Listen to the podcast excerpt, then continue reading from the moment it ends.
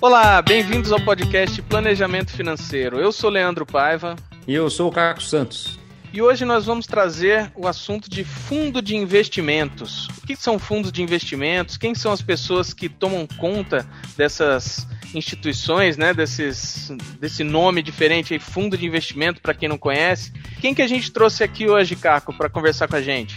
Ah, a gente foi buscar craques, né? A gente não vai trazer ninguém aqui que, que não saiba do que está falando. Então trouxemos dois gestores de fundos de investimentos da Warren Asset, é, o Bruno Martins, que é gestor do, do, do fundo de, de, renda fixa, de fundos de renda fixa lá da, da, Warren, e o Igor, que é gestor de fundos de renda variável, que são dois, dois, duas modalidades aqui que vamos aprender aqui com eles e trazer para você ouvinte aqui exatamente o que, que é um, o que, que é outro, por que, você deveria se preocupar e entender como funciona um fundo, que tipo de riscos que tem, né? Tem aquela coisa assim, puxa, mas eu vou colocar o dinheiro no fundo e se o banco quebrar, né? E tem fundo, fundo garantidor de crédito, então tem várias uh, coisas que a gente acaba recebendo aqui nas nossas mídias sociais de dúvidas sobre fundos que trouxemos aqui dois craques para esclarecer. Antes da gente começar aqui o papo com eles, vamos lembrar de você se inscrever aqui no canal, de você contar para seus amigos, de você interagir com a gente aqui nas redes sociais. Os nossos detalhes estão sempre aqui na descrição do episódio. Então segue a gente lá também e manda suas dúvidas, manda suas perguntas, manda os temas que você quer ver cobertos aqui. Se você tiver alguma dica de alguém para ser entrevistado, se, se, você quiser ouvir de algum tema específico, manda pra gente, porque a gente faz esse podcast aqui para você. Sem mais delongas, então, Bruno, Igor, bem-vindos aqui ao nosso, ao nosso cafezinho aqui para falar de fundos, nosso podcast. Ah, tudo bom, Leandro? Tudo bom, Caco?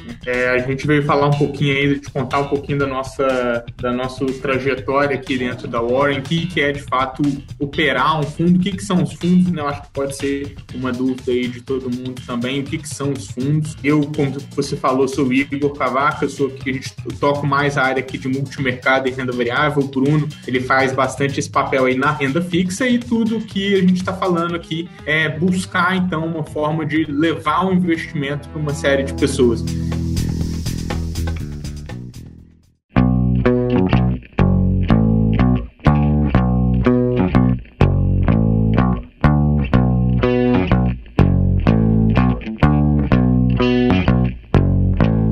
Se eu pudesse aí definir principalmente qual que é o propósito do fundo, é, é de fato levar ao mundo do investimento para aquelas pessoas que ainda não têm talvez preparo ou talvez não buscam estar o tempo todo acompanhando o mercado, né? Mas querem ainda assim ter uma questão profissional por, pelo processo ali de, de controle, de fazer o processo de investimento em si. Então, muito do, do que a gente faz aqui, do que a gente faz dentro de um fundo de investimento, é então ajudar essas pessoas, ajudar os investidores a cuidar desse patrimônio dele. E isso por quê? Porque nós somos gestores aí profissionais e, e nós estamos o tempo inteiro, então, acompanhando o mercado. Então, eu acho que talvez o principal ponto de quando a gente está discutindo fundos de investimento é isso, que o, que o investidor ele vai estar, tá, então, direcionando o seu patrimônio para um gestor profissional fazer a gestão ali e buscar, então, rentabilizar, buscar preservar esse capital, entre outras coisas. O que, que você acha disso, Bruno? Complementando o que o Igor falou, né? É, acho que é, é, muito olhar essa questão da, da otimização de investir via fundos de investimento, casa muito com o que a gente faz na nossa própria vida, né? A gente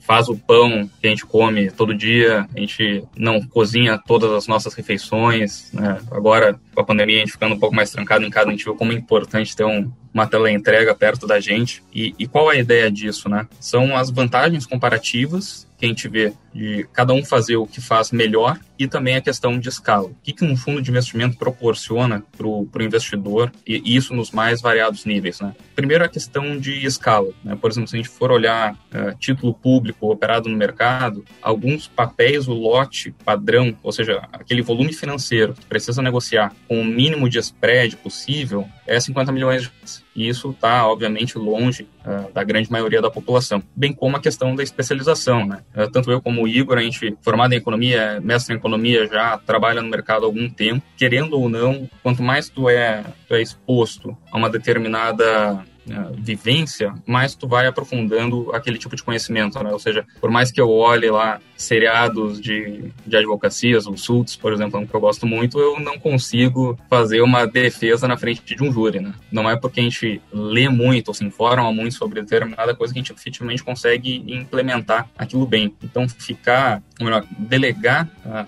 coisas que são importantes para a gente, como a nossa saúde, como o nosso patrimônio uh, na mão de profissionais, de pessoas que se dedicam, tanto no passado quanto no presente, como vão dedicar no futuro, acho que faz total, total sentido. Você falou uma palavra agora que eu gosto muito, Bruno, que é delegar, né? Você vai delegar uma parte do seu desse trabalho de cuidar do patrimônio para alguém profissional, no caso, gestores de fundo de investimento como você, e a gente já teve episódios aqui falando de consultores de investimento e também, então a gente pode delegar o que é diferente de relegar, né? Relegar parece que é, é só um, um tracinho, né? Do D para fazer o R, mas são duas palavras completamente diferentes, né? Como é que você vai, enfim, entregar o seu patrimônio, seja o que Deus quiser, e vamos ver o que, que acontece, né? Tem que acompanhar também, né? Eu se compro um, um, um fundo de investimento, eu acho que, que, vale a pena daqui a pouco a gente dar um passinho para trás, mas para eu investir num fundo de investimento, eu estou então colocando naquele patrimônio para um profissional cuidar desse patrimônio, mas assim como eu faço com o resto do meu dinheiro, dos meus investimentos, eu também tenho que acompanhar o que, que esse gestor está fazendo, como é que está indo a rentabilidade desse fundo,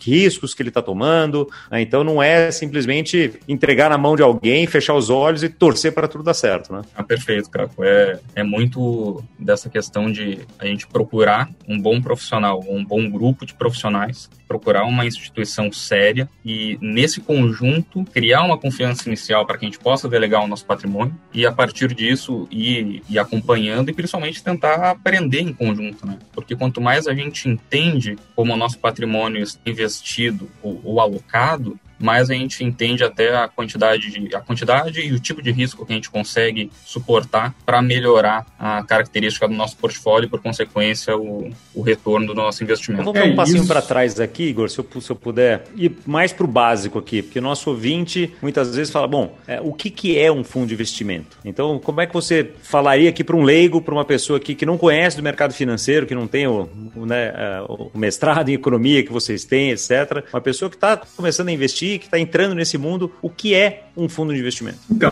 um fundo nada mais é, da definição de fato, é um condomínio de pessoas que se juntam ali com um objetivo comum, que é investir aquele recurso ali. Então é bem, é bem relacionado lá aquele condomínio que a gente tem de um apartamento, onde a gente tem uma reunião lá condominial que as pessoas vão então decidir como vai ser gerido aquele ativo. Ou seja, eu tenho um prédio lá que tem vários apartamentos e tem várias funções, e eu preciso ali de vários serviços para viabilizar a existência ali do apartamento e, e, e, e, daquela, daquela reunião de pessoas num espaço só. Então é exatamente isso que, que a gente faz dentro de um fundo de investimento. A gente tem um objetivo comum, que é rentabilizar ou preservar o patrimônio, né? E isso tudo é delimitado lá dentro da, de, da constituição do fundo, né? E aí sim a gente vai juntar aquela quantidade de pessoas, aquela quantidade de investidores ali, vai conversar com todos eles para que a gente fale, ah, o que, que vocês estão buscando conosco. Ah, a gente quer então preservar o patrimônio, a gente quer investir, a gente quer utilizar é, instrumentos XYZ, ou posso utilizar apenas instrumentos aí de renda fixa, ou posso até buscar utilizar de instrumentos de renda variável, mas no fim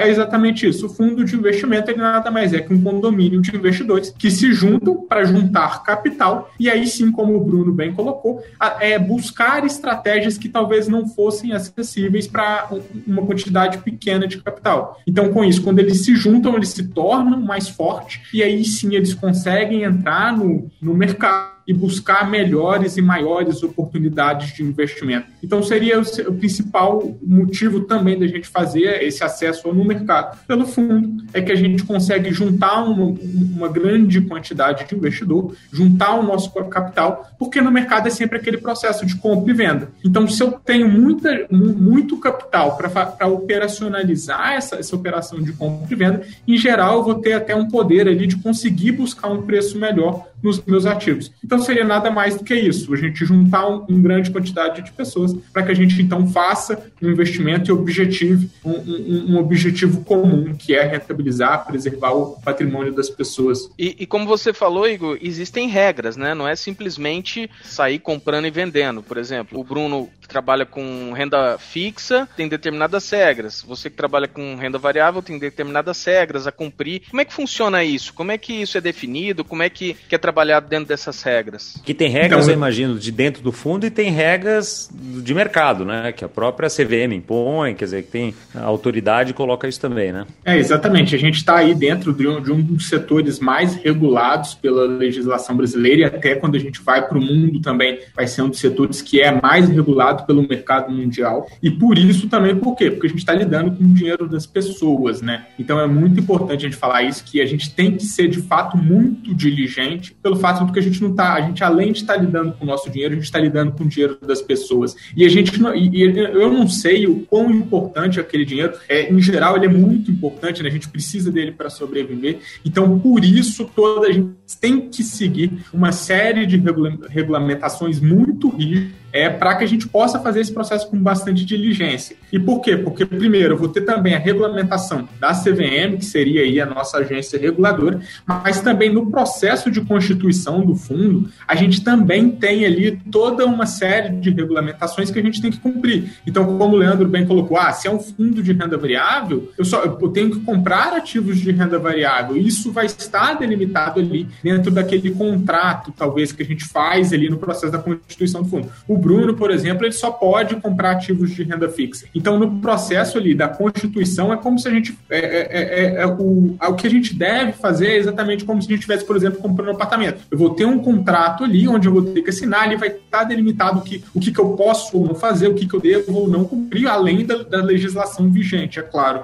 E então, nesse sentido, a gente está sempre muito regulado. Eu tenho várias instituições aí, tanto é, reguladoras quanto autorreguladoras, olhando para para a gente o tempo inteiro para ver se a gente de fato está cumprindo aquilo que está previsto ali, como nós, como gestores, ali dentro da, da estrutura do, do, fundo de investimento. A gente falando com clientes, enfim, amigos, né, que sempre vem procurar e tal, fala, bom, e aí, como é que. Pergunta que eu sempre falo, como é que você escolhe um investimento? Como é que você escolhe um fundo para investir? Fala, ah, eu olho lá quanto ele rendeu nos últimos 12 meses. Legal, né? Essa é uma das coisas, talvez, que, que a pessoa tenha que olhar, né? Mas vocês, como profissionais, e vocês são os caras que vão pegar o dinheiro das pessoas, então, e efetivamente colocar para trabalhar dentro de uma determinada jogo de regras ali, né, é, o regulamento do fundo, a legislação, etc, etc. O que, que você acha que é importante o nosso ouvinte prestar atenção para poder escolher um bom fundo de investimento? Quais são as, as coisas principais ali para serem olhadas? Então, acho que o Bruno falou também um pouco nisso. A gente tem que sempre criar essa relação de confiança, né? É, é sempre importante, então, acompanhar essa, esse gestor, o que, que já fez ao longo do tempo. É sempre importante a gente olhar o passado desse gestor, né? Até no processo lá, na legislação, a gente precisa de ser uma pessoa ilibada, a gente precisa de cumprir todas as regulações, não ter nenhuma é, inviabilidade perante agências reguladoras, mas o que é importante é que o, o investidor, na hora que ele vai fazer é, o, o, processo de investir, ele tem que avaliar principalmente qual o risco ele está correndo. Então, a, a, depender do tipo de fundo que eu estou trabalhando, eu posso ter uma série de riscos diferentes. Então, quando o investidor ele vai fazer esse primeiro passo, principalmente,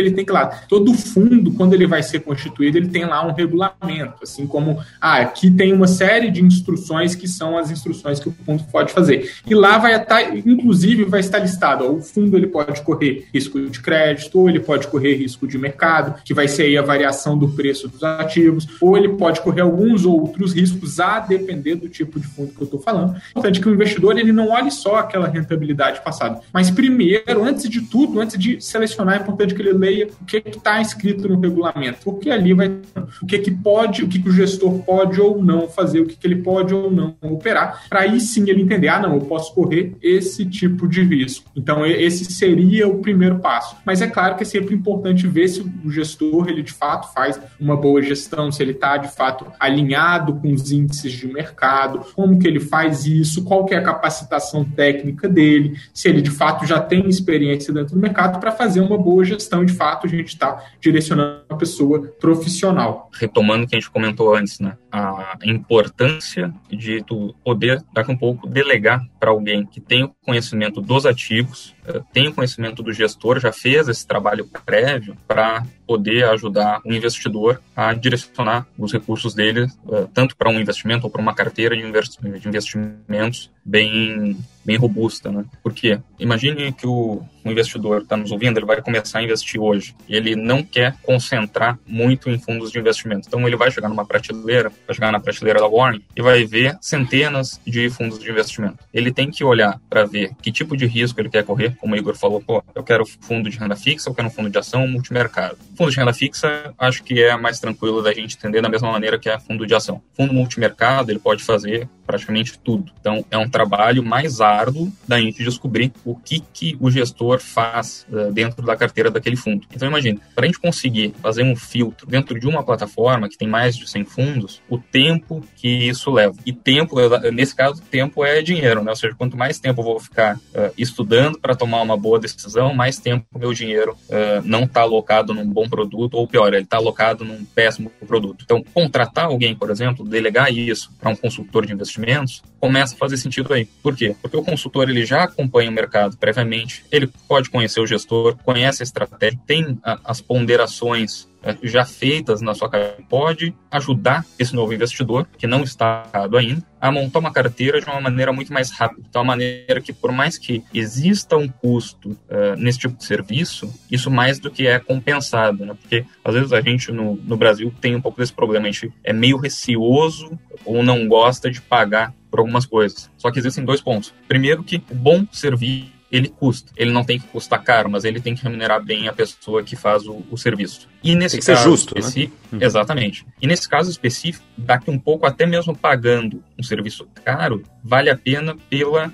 melhora de eficiência que o investidor tem na sua carteira. Conseguindo uh, direcionar esse recurso através de um consultor de investimentos que não tenha conflito de interesse e que essa relação seja de confiança mútua, mesmo que se pague para esse consultor, o ganho que o consultor gera ao longo do tempo nessa seleção de ativos aumenta muito a performance e, o mais importante, diminui muito o risco de uma má alocação para esse investidor, que no fim do dia a gente quer ganhar dinheiro, mas acima de tudo a gente não, não quer perder. Vamos lá, então a gente, como consultor de investimentos, escolheu um fundo, escolheu o seu fundo, por exemplo, e aí qual que é o papel do gestor? É o gestor que escolhe os, o, os papéis que vão ser investidos? Qual é a estratégia? Como é que funciona isso? Quais são os atores ali dentro de um fundo? Quem que atua com o quê? Como é que acontece? É interessante até para as pessoas perderem um pouco do do, medo, entenderem como é o caminho do, do dinheiro, vamos dizer assim, né? Então imagina lá, o investidor, ele não investe, ele está com seu dinheiro no, no bancão. Ele tem uma conta na Warren e ele vai fazer uma transferência desse recurso para a conta dele dentro da Warren. Então esse recurso chega lá na Warren. Nesse instante que o dinheiro dele chega na conta da Warren, ele decide investir, por exemplo, num dos nossos fundos a corretora, ela faz um, um, tipo de aplicação lá que se chama por conta e ordem, que é o quê? O investidor pede para a corretora uh, movimentar aquele recurso em que ele internalizou dentro da corretora para um fundo X. E a corretora pega, então, o recurso que chegou desse cliente na conta dela e manda para a conta do fundo de investimento. Nesse instante, o investidor já é cotista, né? O dinheiro dele já está dentro do, da conta corrente do fundo de investimento. O gestor, o que, que ele vai fazer? Ele vai enxergar esse dinheiro chegando na conta corrente dele e, conforme o regulamento do fundo, conforme as regulamentações legais que ele tem e conforme o mandato de investimento, ele vai decidir como alocar aquele recurso. Então, fazendo um exemplo, imagine que entrou 100 mil reais lá num fundo nosso de renda fixa. Por restrição legal e de regulamento, eu não posso comprar ação. Então, isso já está completamente descartado. Ah, eu posso operar o quê, via de regra? Título público, debêntures e bancários, que podem ser CRB ou letra financeira. Aí, sabendo quais instrumentos eu posso comprar, eu vou ver aonde estão as minhas restrições do regulamento, para ver se ao montar uma determinada posição, eu não vou infringir, infringir nenhuma, nenhuma regra de concentração, por exemplo, e a partir disso eu decido alocar, por exemplo, num título público. Esse é o papel do, do gestor. Junto e fechando toda essa estrutura no fim do dia na parte de, de um fundo de investimento, existe o administrador. O administrador é quem vai fazer, é, o, é o famoso guarda-livros lá de antigamente. Ele quem vai tomar nota desse dinheiro que está entrando esse investidor ganha por esse dinheiro que está entrando, ele que faz o cálculo lá da cota para ir avisando o investidor como está indo o investimento dele, além de cuidar de toda, toda a operação, assim, digamos, do, do condomínio, né? É, digamos, aquele serviço de zeladoria utilizando lá do, do condomínio do IBA. E, muito importante,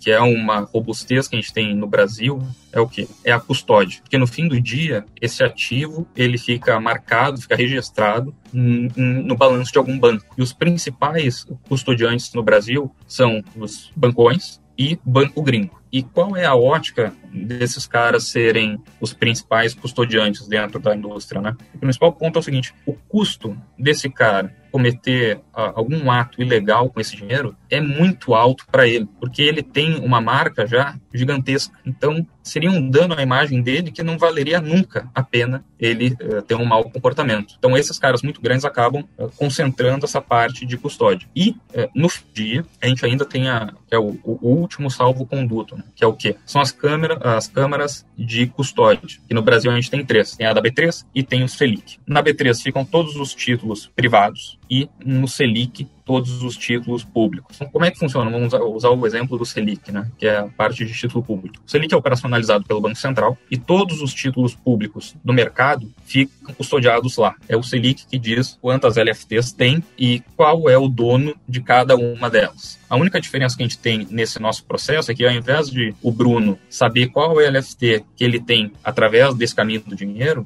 ele sabe quantas cotas ele tem do fundo X, o fundo X sabe quantas LFTs ele tem guardadas no banco Y e o banco Y sabe quantas LFTs o fundo X tem dentro do Selic. Esse assim funciona o nosso o nosso sistema financeiro. Então, no limite, considerando um Armagedon, onde todos os principais bancos do país quebrem, os ativos dos fundos estão registrados na Câmara de Custódia da B3 e na Câmara do Selic. Ou seja, é, a chance de, de fraude de uma grande quebradeira, que pode ser o grande medo do investidor investir em um fundo de investimento, né? É essa. É algo tão surreal de se imaginar que se isso chegar em algum instante acontecer, certamente a gente já vai ter se preocupado com outras coisas antes. Isso é, isso é uma pergunta que sempre, que sempre surge dos nossos clientes, né? E se a, e se a, corretora, e se a corretora quebrar?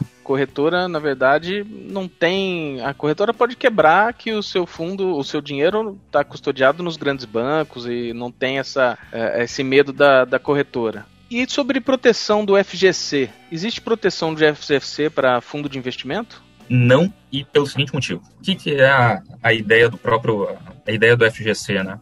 A maioria das aplicações em renda fixa, ela chega, sei lá, até 10 mil reais. A maioria nem chega a isso, mas 90% das aplicações chegam, chegam no máximo esse valor, em média. Essa pessoa que está investindo uma quantidade ínfima de recursos perto do bolo todo do sistema financeiro, ela ou não tem capacidade ou não tem condição de assimilar aquele risco, porque ou não conhece ou ela não tem tempo suficiente de ir atrás de informação. O FGC, cidade privada, sem fins lucrativos, que isso também é é o que muitas vezes o, os investidores uh, se apegam, por exemplo, à poupança, uh, dizendo que a poupança é garantida pelo governo. Não, quem diz isso é porque nunca foi olhar qual é a garantia da poupança. A garantia da poupança é o FGC, que é uma união de todos os bancos e entidades financeiras que se apoiam nessa garantia, onde essas entidades contribuem mensalmente para o FGC, como se fosse pagando um prêmio de seguro, né, como, como que a gente paga lá para o carro, e o FGC então vai acumulando esse recurso ou seja, ele fica cada vez mais robusto com o tempo,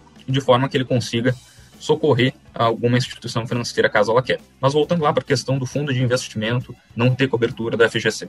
O FGC ele serve para proteger um investidor que não tem nenhum e no fundo de investimento ele tem esse guia, que é o gestor. Ou seja, no instante em que eu delego essa função de receber o meu recurso e escolher quais ativos financeiros comprar, aí eu já tenho alguém com conhecimento, com informação, para tomar esse, esse cuidado. Né?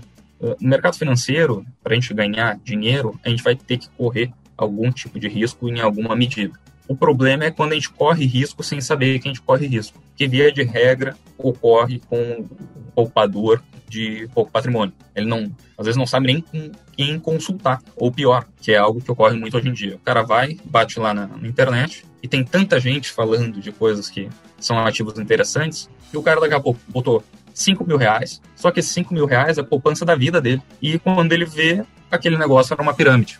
O FGC, a despeito de não cobrir pirâmides, ele serve exatamente para isso, para evitar que as pessoas uh, sejam machucadas por um risco que elas não conseguem entender. Até por isso que o FGC tem um limite, né? Se não me engano, pela última atualização era 250 mil reais, limitado até um milhão de reais numa janela, uma janela temporal, que foi até uma evolução do que o próprio FGC tinha antigamente, funcionava o mercado antigamente. Eu podia ter 250 mil reais espalhados em vários bancos e eu estava coberto pelo FGC.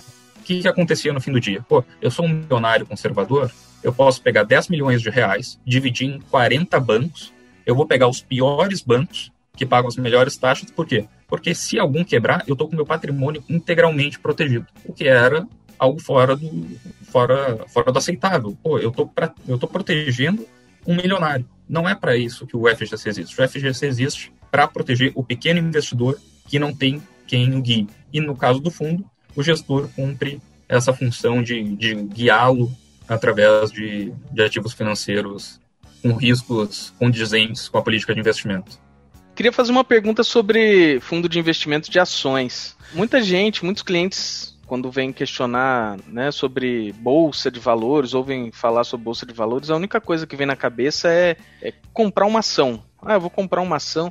E na verdade, eu penso comigo assim: por que, que eu, aqui, sentado na minha cadeira, no interior de Minas Gerais, vou conseguir comprar melhor uma ação do que um gestor de um fundo que fica 24 horas por dia ligado nas informações e conhece o mercado melhor do que ninguém. Com uma equipe, né, por trás de analista, gente olhando por todo o mercado setorial, empresa e mundo inteiro. Então, eu tenho essa visão de que talvez comprar e vender ação é algo muito valorizado até pro pessoal de day trade e tudo mais, mas eu imagino que isso é muito mais algo muito mais romântico assim do que porque efetivamente eu entendo que você investir via fundo de investimento, já que quem está investindo via um fundo não é um investidor profissional, geralmente vai trazer um retorno maior para o dinheiro da, desses investidores, né? Eu, eu digo isso em, principalmente com fundo de ações, porque é, geralmente são as ações que chamam a atenção é, das pessoas em geral, né? Além disso, né, Leandro, tem aquela coisa de, ah, não, mas fundo de ações é muito caro, custa 2% da taxa de administração,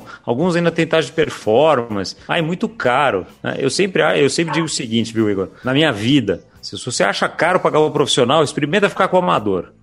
Vai custar muito caro, né? Então, custo é uma coisa muito relativa, né? Como é que você, como é que você explica isso? Como é que você endereça é, Exatamente, Capo. É, eu sempre avalio, acho que é uma boa forma de avaliar o que é investir em ação que é a mesma forma que empreender. Acho que a gente, todo mundo já ouviu aquilo que ah, é toda, é, só 20% das empresas que são criadas sobrevivem no mercado. E boa parte, eu acho que do processo do investir em ação, ele talvez ele, ele seja muito simples, né? Que é só você chegar ali, olhar ali no home broker o que está acontecendo, selecionar um papel, apertar o botão de compra e, ou de venda ali e fazer aquela operação de forma muito simples, né? Mas por trás daquela operação e daquela, daquela compra de um único ativo ali, tem todo ali um, um processo de entender o que, que aquela empresa está fazendo.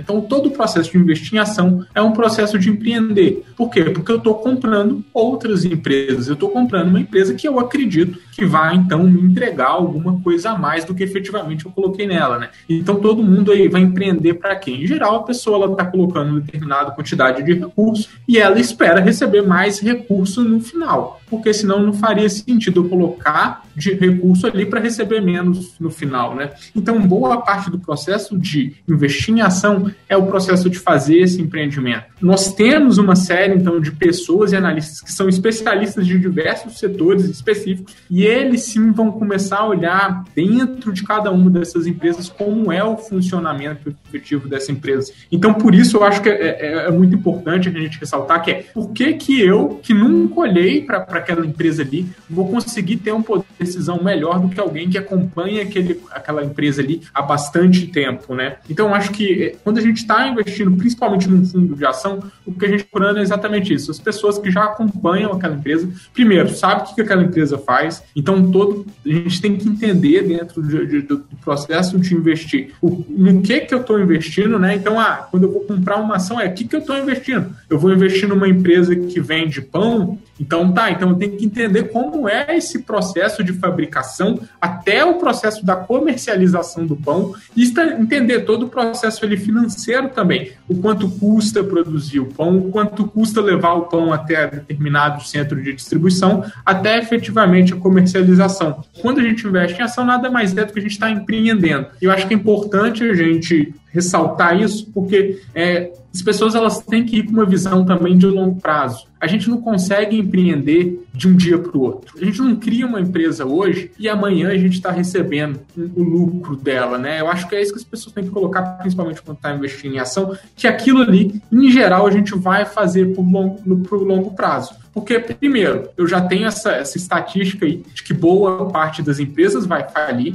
ou seja, isso já até me levanta um outro ponto, a importância de eu diversificar, colocar em várias empresas, porque eu sei que o mercado ele é perverso e boa parte ali do, do, do mercado ele pode, de repente, desaparecer. É claro que isso não vai acontecer de um dia para o outro, né? a gente vai ver, mas, por exemplo, as empresas de máquina de escrever que no passado eram empresas muito rentáveis, hoje já não são mais, ou seja, ocorreu o processo de desaparecimento dela do mercado. E se eu tivesse investido lá, eu poderia até ter recebido uma lucratividade durante o tempo, mas em algum momento aquilo ali ia acabar. Então é importante que a gente entenda isso que a gente está fazendo nesse processo de empreendimento, que eu tenho que então ver o que está acontecendo também no mercado. Então o que, que a gente faz aqui quando a gente está fazendo a gestão? Primeira coisa que a gente faz é avaliar como está o cenário daquele país, o cenário econômico, como está o processo da economia em si. Porque nada mais é do que a gente está girando a mola da economia. A empresa ela gira a mola da a, engrenagem da economia. Então, tenho que entender como está essa economia como todo, como está todo esse sistema, né? Então, eu vou olhar, vou observar, não, a gente está, por exemplo, no momento agora, a gente está acabou de passar por um,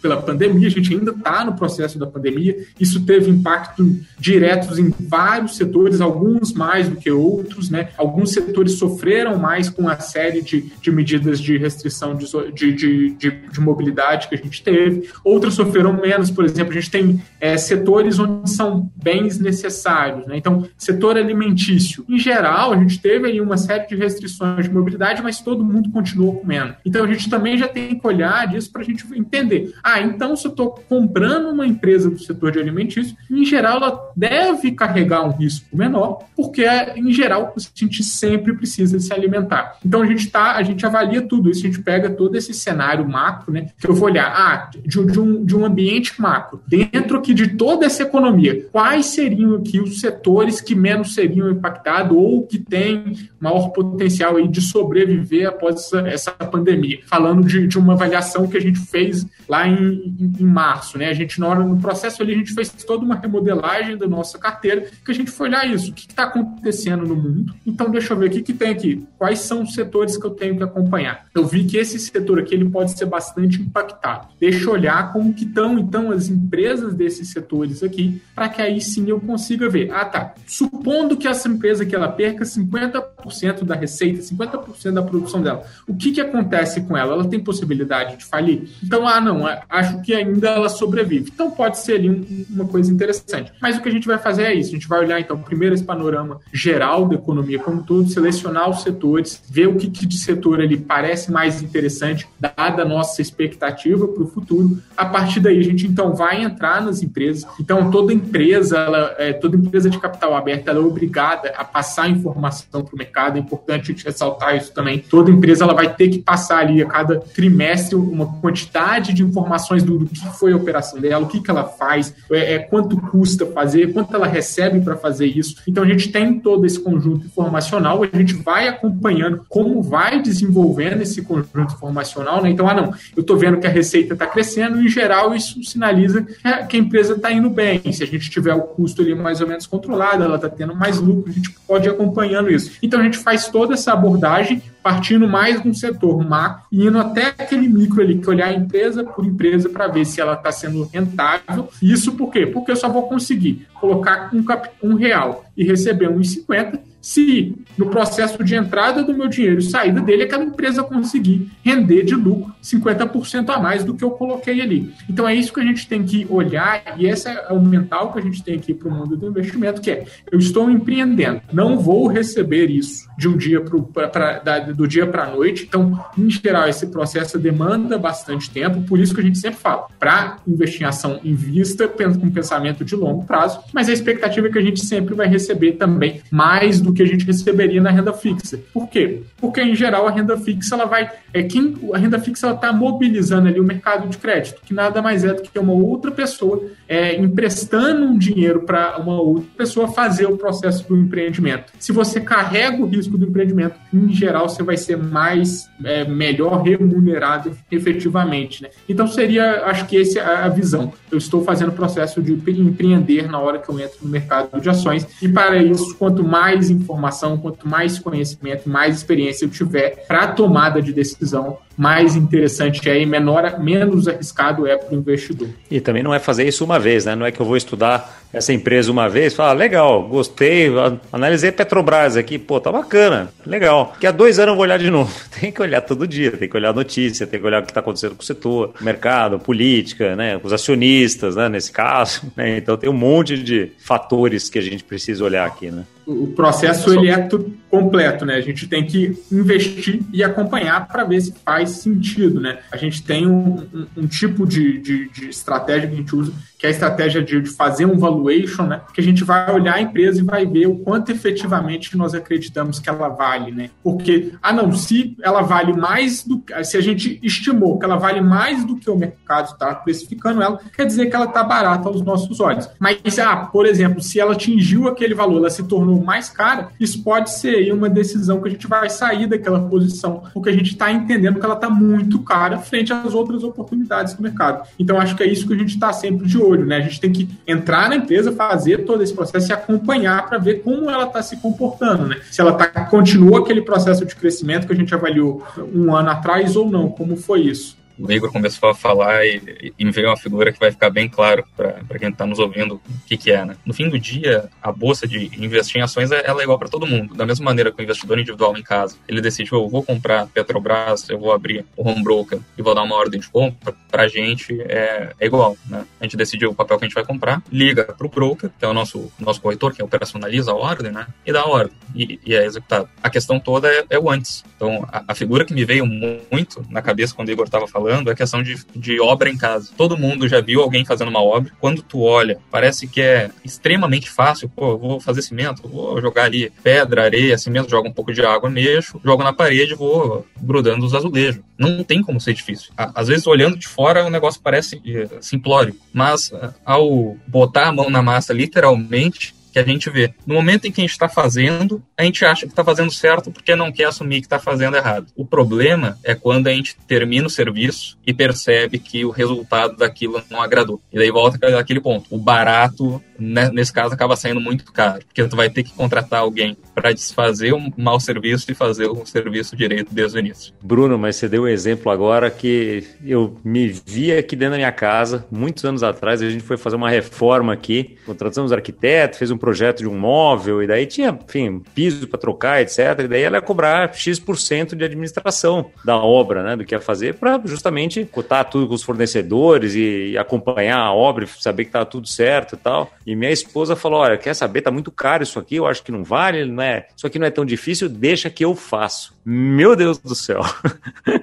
quase nos separamos, quase saiu cara essa obra mais do que tudo, né? Porque um estresse absurdo, porque a gente não entende nada de material de construção, a gente não entende nada de, de como funcionam esses caras, né? De, de quanto tem que ficar atrás, de quanto tem que olhar exatamente o que, que é o olho profissional, né? Fez, faria toda a diferença. A gente falou, nunca mais a gente vai fazer isso, né? Na próxima obra, a pessoa falou, olha, a gente negociou a administração, né? Então, quanto que pode ser e tal, e da onde que você vai comprar, e, vamos, e analisamos as compras, né? para saber ali que tá. Assim, tem uma coisa de alinhamento desses que a gente, quando entrevistou o Tito aqui, falamos muito sobre isso, né? O Tito, que é o CEO da Warren, que a gente falou muito de consultoria de investimentos, então tem toda essa questão de alinhamento de interesse que é super importante. Mas olha, fazer coisas, como eu falei antes, né? Você acha caro um profissional, experimenta ficar com amador, né? Que no meu caso foi minha esposa, pelo amor de Deus. Ela é ótima em nutrição, e você, ouvinte, já ouviu ela aqui, a Silvia, nutricionista, mas é, para tocar obra não dá certo, não. Muito menos é, para Exatamente isso, cara. O ponto que eu acho que é, que é ponto e por que, que os fundos de ações em geral eles são mais caros, que quando a gente olha para a renda fixa, é exatamente por isso, né? Porque a chance de dar errado ela é muito maior e por isso a, a, a importância de ter uma, uma pessoa profissional fazendo esse trabalho se torna ainda maior, porque ele pode perder bastante. Então, por isso, a, o custo que está sendo ali, o custo que ele é mais alto na, na, na, nos fundos de ações é exatamente por isso. Porque aquele gestor ali, ele precisou de tomar muito mais cuidado, ele corre muito mais risco. E isso também o investidor, ele olha para quem entende. Eu estou remunerando esse gestor, porque eu entendo que ele está me protegendo de risco é, em quantidade maior o suficiente do que efetivamente eu estou pagando para ele. Então, acho que é exatamente essa aquela questão lá do porquê que é mais caro, é exatamente por isso. Porque, em geral, a gente está correndo muito mais risco, e quando a gente está nessa situação de correr muito mais risco, em geral, a gente preza ainda mais pela segurança, e, em geral, a gente ainda preza ainda mais por esse acompanhamento. Então, acho que seria esse aí o ponto do, do da gente ter uma taxa de, de, de um custo para fundos de ação mais alto daí do que dos outros fundos do mercado. Fala a verdade, Igor, você ganha mais do que o Bruno, é isso, vai?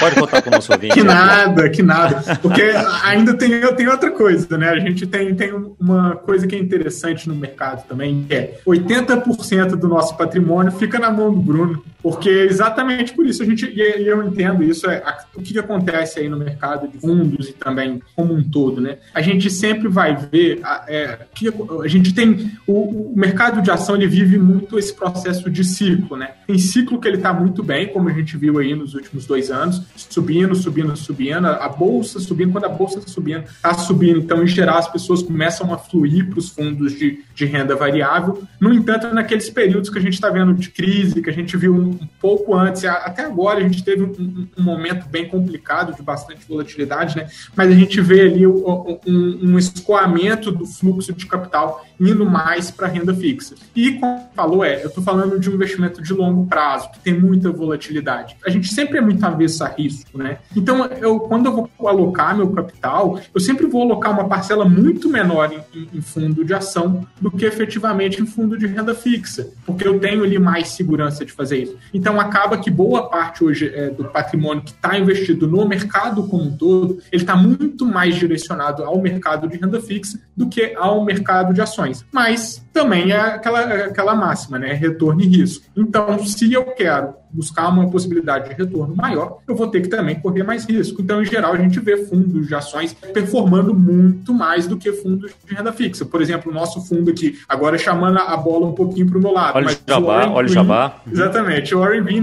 no, no ano de 2020, a gente teve uma performance de mais de 40% no ano de 2020. Enquanto a, quando a gente está falando de renda fixa nesse mesmo ano, se a gente for seguir ali o CDI, a gente vai ter algo por volta de 4%. Então a gente teve muito mais rentabilidade, mas é claro que a gente tem muito mais volatilidade também. Então por isso também o consultor se torna ainda mais importante, porque ele vai conseguir ler aquele investidor e saber o quanto de risco aquele investidor aceita correr para determinar essa parcela que eu posso colocar em fundo de renda variável, parcela que vai estar, então, é direcionada ali em fundo de renda fixa. E, ressaltando, a gente precisa de sempre ter as duas estruturas dentro da carteira. E quanto mais conservador, ainda mais fundo de renda fixa. E não é porque eu sou aqui um gestor de renda variável que tá, o meu patrimônio está todo na renda variável, não. Pelo contrário, por ser gestor, eu sei que ele tem que estar tá ainda mais ali na renda fixa. Então, acho que seria isso. Legal, até para trazer para o nosso ouvinte aqui algumas estatísticas, né? Hoje, dados aqui de janeiro de 2021, nós temos no Brasil 6 trilhões de reais investidos em fundos de, de investimento, dos quais 37% deles em fundos de renda fixa, 10% em fundos de ações, então são 2,2 trilhões em fundos de renda fixa, 600 bilhões de reais em fundos de ações. E o que me chama a atenção é que temos um trilhão aqui em fundos de previdência. Igor, tá até uma coisa que me chama a atenção que a gente falou pouco pouco aqui, é que temos 1,4 trilhão de reais investidos em fundos multimercados. Né? São 23% uh, do, dos ativos aqui em fundos multimercados, que foi, pelo que eu vejo aqui, a classe que mais cresceu nos últimos 10 anos, praticamente dobrou em termos de, de volume de ativos aqui. Né? Para trazer um pouquinho mais de dimensão para você, ouvinte, na hora que o Igor fala e o Bruno falaram aqui de trazer um consultor, e a gente já falou disso aqui né, uh, no, no episódio com o Tito também, de consultoria, de investimentos, para você fazer isso sozinho, mesmo para você escolher um fundo para você investir, no Brasil são 22.500 fundos, né? divididos em 63 tipos diferentes pela Ambima. Então, assim, é uma complexidade razoável, mesmo para você investir em fundos, entender de toda essa, de toda essa gama, toda essa variedade aqui de, de possibilidades que existem. Mas queria só gastar dois minutinhos aqui, então, Igor. Por que, que você acha que fundos multimercados tiveram esse crescimento tão acima dos outros mercados aqui uh, nesses últimos 10 anos? A gente falou bastante que renda, renda fixa e renda variável, né? O fundo multimercado ele estaria ali no meio termo entre essas duas estruturas. Eu tenho a renda fixa ali que vai só poder operar ativos de renda, de renda fixa, que é o que o Bruno já listou. Eu tenho títulos do Tesouro, tenho instrumentos bancários, entre outras coisas. Eu vou ter ali na renda variável, que em geral está bastante relacionada a ações. Em geral, quando a gente fala de renda variável, está mais falando de fundo de, de ações. E no meio desse, desse caminho aí tem os fundos multimercados. E aí os fundos multimercados eles vão poder operar tanto a renda fixa quanto ali a renda variável. E ali a gente também inclui moeda. Então, ah, eu, eu posso operar dólar dentro de um fundo multimercado. Eu posso operar juros também, que vai ser uma forma até um pouquinho diferente, mas é, a gente consegue até é, é fazer operações onde a gente pode tentar prever qual vai ser o comportamento dos juros, da taxa básica de juros da economia. Ah, eu acho que ela vai subir, eu faço uma operação ali que eu consigo colocar dentro desses fundos multimercados multimercados. Então, ali, o, o que, que a gente está, quando a gente está falando de multimercado, é como o Bruno falou, posso colocar um monte de outros ativos ali dentro, que em geral não são comuns. Fundos imobiliários, eu posso colocar imóvel dentro de um fundo imobiliário. Eu tenho uma série de outros ativos aí. Agora começou bastante essa, essa, essa discussão sobre Bitcoin, né? Mas a gente já vê até, inclusive, aí, fundo, fundo de Bitcoin dentro ali da casca de um multimercado. Então, a gente tem uma série de outros ativos que, em geral, não são muito discutidos no mercado, não é muito conhecido que um fundo multimercado ele atende. Então seria isso, seria esse meio termo aí, com a possibilidade de operar uma série de outros ativos aí no mercado que é gigantesco.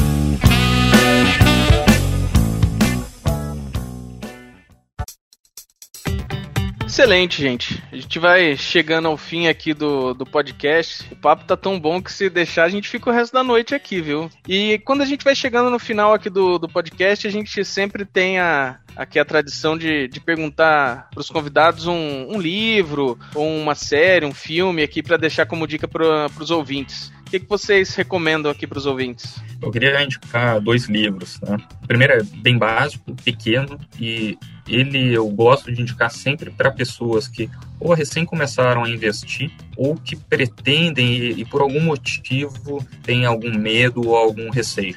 O nome desse livro é Os Axiomas de Zurich. O interessante ali é o livro conta várias, digamos assim, lições de vida de um investidor, mas para mim o que mais me marcou quando eu, esse é livro eu acabei lendo já umas três vezes na, na minha vida. Tem, tem um, um capítulo que é muito interessante, que ele está contando a história de duas meninas que eram amigas de infância. Elas tinham temperamentos, eram muito, muito diferentes, né? Uma era muito conservadora e a outra era mais adepta, aceitava tomar, tomar risco. E elas se encontram depois de um bom tempo para e, e acabam descobrindo como uma outra tá, né? E, e, o interessante que o livro coloca, ele diz assim, ah, enquanto a pessoa que foi ultra conservadora a vida inteira, ela acabou não correndo muito risco, mas ela também não conseguiu chegar lá tão longe. Enquanto a outra, que aceitava e, e via as vantagens de tomar um pouco mais de risco, além de ter conseguido formar um patrimônio maior, ela teve muita história boa para contar. E, e, isso é algo que é, que é muito interessante quando a gente investe, né? Ou seja, por mais, por exemplo, ano passado, a gente teve uma sequência histórica de, de circuit breakers. Bolsa parando, bolsa chegando correndo risco de parar três vezes durante o mesmo dia. Dolorido pra caramba. Mas quando a gente olha para trás, pô, puta história para se contar, assim é algo, é algo que não acontece todo dia e tu vivenciou aquilo. Então é, é muito legal esse livro nesse, nesse sentido. E o outro, que foi um, um dos livros que me marcou muito daí como investidor, e hoje ainda me marca como gestor, é um livro do Nassim Taleb, O Iludidos pelo Acaso. É, por que, que esse livro me marcou bastante? Quando eu li ele, eu estava no primeiro ano de mestrado e meu mestrado ele era em economia aplicada, então era meio que uma mistura de economia com estatística. Então, o que, que a gente, que era a nossa, minha crença lá do momento, né? A gente consegue entender o mundo e metrificar, botar tudo dentro de uma equação, dentro de um modelo. E o livro do Taleb, ele bate muito nisso, que muitas vezes o que a gente acha que aconteceu por um determinado motivo, aconteceu simplesmente pelo acaso. E muitas coisas que acontecem na nossa vida são assim. A gente dá uma justificativa a posteriori do fato, né? Depois que aconteceu, a gente tenta construir uma narrativa olhando o passado. E isso é tanto serviu de lição para mim na vida, como na parte de investimentos. Ou seja, a gente é, sofre com aleatoriedades da vida e do mercado durante todo o dia, o que torna a diversificação da carteira muito importante. Então, por mais que eu seja um investidor agressivo, eu não posso ter tudo em ação. Da mesma maneira que, se eu for muito conservador, eu não necessariamente devo ter tudo em renda fixa. Porque uh, se eu tiver uh, imaginando um investidor que tinha tudo em Selic nos últimos 12 meses, ele perdeu dinheiro para a inflação. Então, quem sabe, tu tomando um pouco mais de risco, comprando um título atrelado à inflação, que ele balança um pouco, tu tá melhor. Então, uh, essa questão dos elogios pedidos pelo acaso, demonstrando quão importante é a diversificação, porque no fim do dia a gente não consegue garantir tudo que pode acontecer, é, é muito relevante como lição de vida e principalmente dentro dos investimentos. Bacana, é legal que assim, Taleb é muito conhecido pelo antifrágil né, e, e pelo cisne negro, mas esse, essa é uma dica bastante interessante. Obrigado. Igor, e você? Então, eu também vou um pouquinho em linha com essa discussão sobre, eu acho que a questão do empreendedorismo e da, da forma de avaliar empresas, né? O livro que eu indico, eu acho que é uma bíblia de boa parte aí dos gestores de ações é, no mundo, que é o investidor inteligente do Benjamin Graham. E ele fala ali, eu acho que muito dessa, dessa, dessa mentalidade de que quando a gente está fazendo o processo de investir em ação, a gente está então comprando uma empresa, a gente está empreendendo e que a gente tem que fazer isso com, muita, com muito cuidado para que a gente não caia aí nas, na, no, no, nos erros aí do mercado, que é muito comum a gente ver no mercado que determinada ação, em determinada, ela se torna uma moda, né? É muito comum a gente ver isso no mercado e as pessoas começam a comprar e, em geral, aquele investidor que não tem conhecimento, ele vai sempre comprar ali no preço mais alto que foi valorado aquele ativo ali pelo mercado. E o que esse livro, esse livro traz para a gente é de fato essa discussão de não, não vá na onda aí da, do mercado, não vá na onda aí da publicidade, mas compre aqueles ativos que estão baratos hoje aos olhos aí seu em relação ao mercado. O mercado não está valorando aquele ativo bem, porque esses aí são os ativos que tendem a, a crescer e, e, não o contrário, né? Não aquele ativo que está performando muito, que vai continuar performando muito para sempre, né? Então acho que essa ele traz essa, essas como que é o, a construção do mental para conseguir fazer o processo de investimento na, na renda variável, né? E também como você sobreviver aos momentos de volatilidade que a gente vê na bolsa, né? A gente teve ali no mês de março do ano passado o principal índice caindo 30%.